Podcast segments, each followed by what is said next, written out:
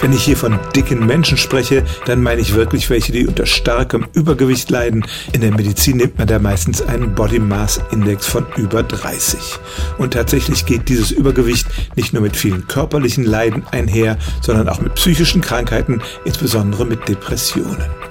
Die Kausalität geht da durchaus in beide Richtungen. Dicke Menschen werden depressiv, weil sie sozial geächtet werden, weil sie nicht so gerne aus dem Haus und unter Leute gehen wie andere und auch weil sie sich weniger bewegen. Sport kann durchaus stimmungsaufhellend wirken.